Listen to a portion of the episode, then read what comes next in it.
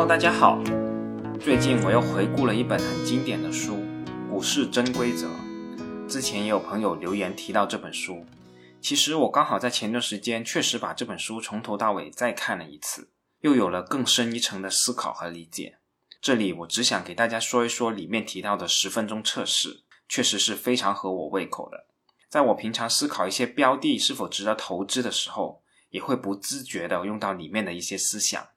而在这里是比较成体系的写出来。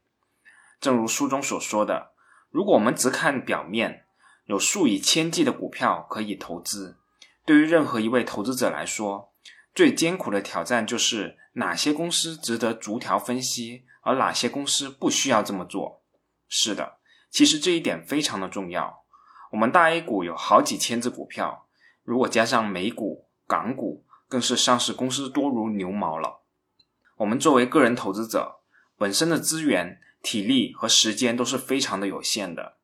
我们如何做到弱水三千，我们只取一瓢饮？这就需要我们快速找到我们自己的菜。事实上，通过本书作者所说到的十分钟测试的方法。至少可以让我们把偶然遇到的需要考虑的公司去掉一半有多，不然的话，需要调研的公司确实就太多了。在分析的过程中，早一点显示出前途无望的股票，可以让我们集中更多的时间去研究值得我们去研究的公司。首先，这个十分钟测试的第一步就是判断这家公司是否能够经过一个最小的质量考验。书中介绍了几个简单的原则。第一就是小市值以及场外交易的公司排除掉；第二是不需要向证监会提交正式财报的公司排除掉；第三是最近首次公开发行股票的公司，一般情况下也不值得你去花时间。一般情况下，上市公司会选择股票最值钱的时候进行上市融资，所以首次公开发行基本上是没有什么便宜货的。虽然国内特色是首发新股限死在二十三倍的市盈率。当然了，科创板是没这个限制的，但其实无论是哪个市场，等你可以买进去的时候，也已经不便宜了。而且一般而言，如果有足够多好的公司可以选择的情况下，我们为什么选择一些刚上市而且未经过历史考验的公司呢？第二步，我们要判断这家公司是不是一直在赚钱。这个判断好像很简单，但其实它会让你避开很多麻烦。无法否认的是。很多现在仍然是亏损的公司会有着远大的前途，但如果作为一个投资者，我们真有信心判断出其中哪一家有远大的前途吗？比较常见的情况是，一些一直处于亏损阶段的公司突然间宣告激动人心的消息，说他们正在研制治疗某些罕见疾病的新药物，或者他们即将推出某些新型产品或服务。但遗憾的是。现在有的关于公司起步阶段就消失的案例，要比成功的案例要多得多得多。除非你能找到一种二选一的抽奖方法，帮你在这些根本无法判断盈利前景的公司中选择出一个来，否则我们还是不参与为妙。第三步，我们要判断这家公司能不能从经营活动中持续不断的获取现金流。快速增长的公司有时会在产生现金流之前先报告盈利，比如前几年的京东。但每家公司最终都必须产生现金流。如果这家公司在经营活动中持续产生负的现金流，那么这家公司最终不得不通过发行债券或者发行股票进行融资，而这两者要不就是增加公司的风险，要不就是稀释我们的股权。第四步。我们要判断这家公司的净资产收益率是否能够保持在百分之十以上，而且前提是这家公司能够保持合理的财务杠杆。在财务杠杆正常的前提下，也就是公司财务风险不过分高的前提下，如果目标公司的净资产收益率能够持续几年达到百分之十以上，这家公司可能是值得我们去关注的。如果一家非金融类的公司五年间有四年达不到百分之十以上的净资产收益率，那么它根本就不值得你去花时间，而对于金融公司，你需要把净资产收益率的门槛提高到百分之十二，而对于大量使用财务杠杆的公司，百分之十五以上的净资产收益率是必不可少的最低标准。第五步是判断这家公司盈利增长的稳定性，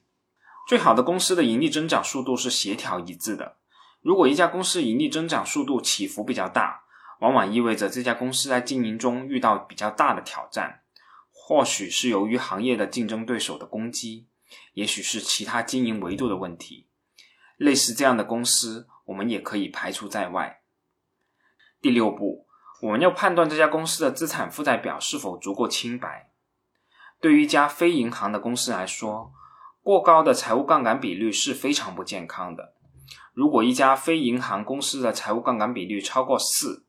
你需要思考以下的一些问题：第一，这家公司的业务稳定吗？如果公司所处的行业受经济周期的影响较为严重的话，过高的财务杠杆是非常危险的。第二，负债比率是不是处于一个持续上升还是下降的趋势之中呢？对于杠杆比率不断上升的公司，如果你不是特别熟悉它的经营策略，也请你远离这家公司。那边还有很多好的、资本结构简单的公司呢。第七步。我们要判断这家公司能产生自由现金流吗？一般来说，自由现金流才是值得投资的真正判断标准。它是指公司经营活动所取得的经营现金流量净额，扣除资本性支出之后的金额，是公司内在价值真正增长的部分。对于投资者来说，相对于那些不创造自由现金流的公司，我们更喜欢的应该是那些能够创造自由现金流的公司。而这本书的作者也提出了一些他个人的建议，就是自由现金流除以销售收入的百分比在百分之五以上，可以作为一个大致的判断标准。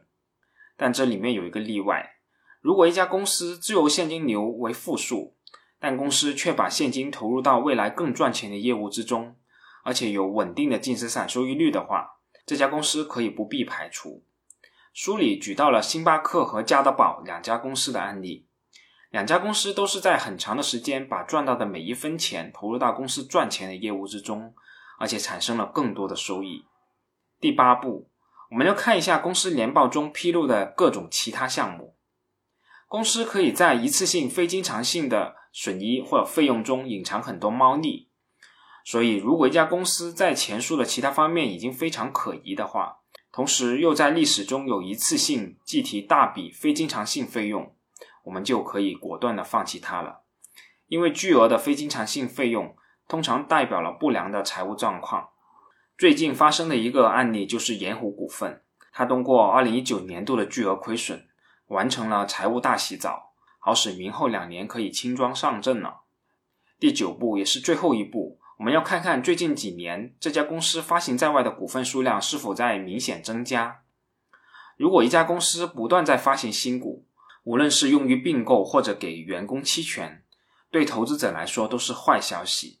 这意味着你的投资正在不断被稀释。而反过来，如果一家公司开始在回购股票，那么就不要错过了。这意味着这家公司在给股东超额发放福利。当然，需要注意的是，如果公司的回购计划有些疯狂，甚至有些故意抬高股价的嫌疑的话，我们对这家公司也是要三思而后行的。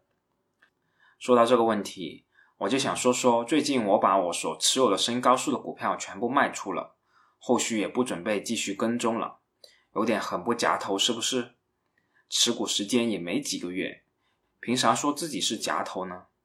对此，我想用杨天南先生的那句话去应对，就是夹头的这个称号重要还是赚钱重要呢？其实杨天南先生是没有说出真相的，这个真相就是。这个真相就是根本不能从持股时间的长短上去判断我们是不是进行投资。投资者在买入一家公司的时候会看得很长远，甚至是以永续的角度去观察这家公司。但只要买入以后，这些就是沉没成本了。我们需要做的是比较目前这个时点投资什么标的具有更大的确定性、更高的收益。这也是老唐所说的那个观点，就是所有钱都是平等的。我们要把这项投资放在这个天平上称一称。回到深高速，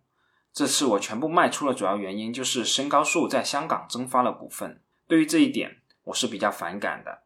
除了我天然对增发股份反感以外，还包括了其实深高速的港股价格是低于我们大 A 股的，在港股增发其实是在损害国内投资者的利益。而且这次增发股份的资金用途并不是用于主业。而是由于公司新能源项目的投资，而且也没有明确具体投资哪些项目。综合考虑上面的一些因素吧，我把深高数移出了我的股票池。好了，这十分钟测试基本上我也说完了。通过这些测试可以否决掉很多公司，是不是？如果一家公司通过了这些测试，而且看上去好像值得详细的分析，我们要做的肯定是要更加深入的了解这家公司和这个行业。这里所需要花的时间肯定就超过这十分钟了，但我相信这肯定是值得的。关于这个十分钟测试，我这次就先说这么多吧。不过最近有些东西我是不吐不快的，就是之前的节目说到了投资医药行业，有的听众说我缺乏投资常识，我这里是不想和你争辩这是不是属于投资常识的范畴，但对于医药行业的认识肤浅，我一直是承认的。我也承认医药行业有着非常远大的前途，所以目前我自己的处理方式。还是买医药指数基金，后续我也会加强在这方面的学习。如果你对医药行业了解足够深入，也祝你在医药行业里面发大财。另外一个就是在上一集节目里我说错了，我说我卖了港股市场的华东医药，这个的确是我说错了。某位大哥就说我吹牛了，说我不怕牛皮吹破吗？在这里我想说。先不论我是否可以在香港市场买华东医药，华东医药作为沪港通的标的，我为啥又不能在香港市场买华东医药呢？即使是我说错了，那也是我口误说错了。你要是这样说，那就是抬杠，这种交流我觉得是没有任何意义的。所以对于这位大哥，我是出门不送了，后续也没有必要再做其他的交流了。好，这一期废话说的有点多。下次有机会再和大家说说其他的吧。这应该是我春节最后一次更新了，在这里还是祝大家新年快乐，在新的一年里投资顺利，还有最重要的就是身体健康。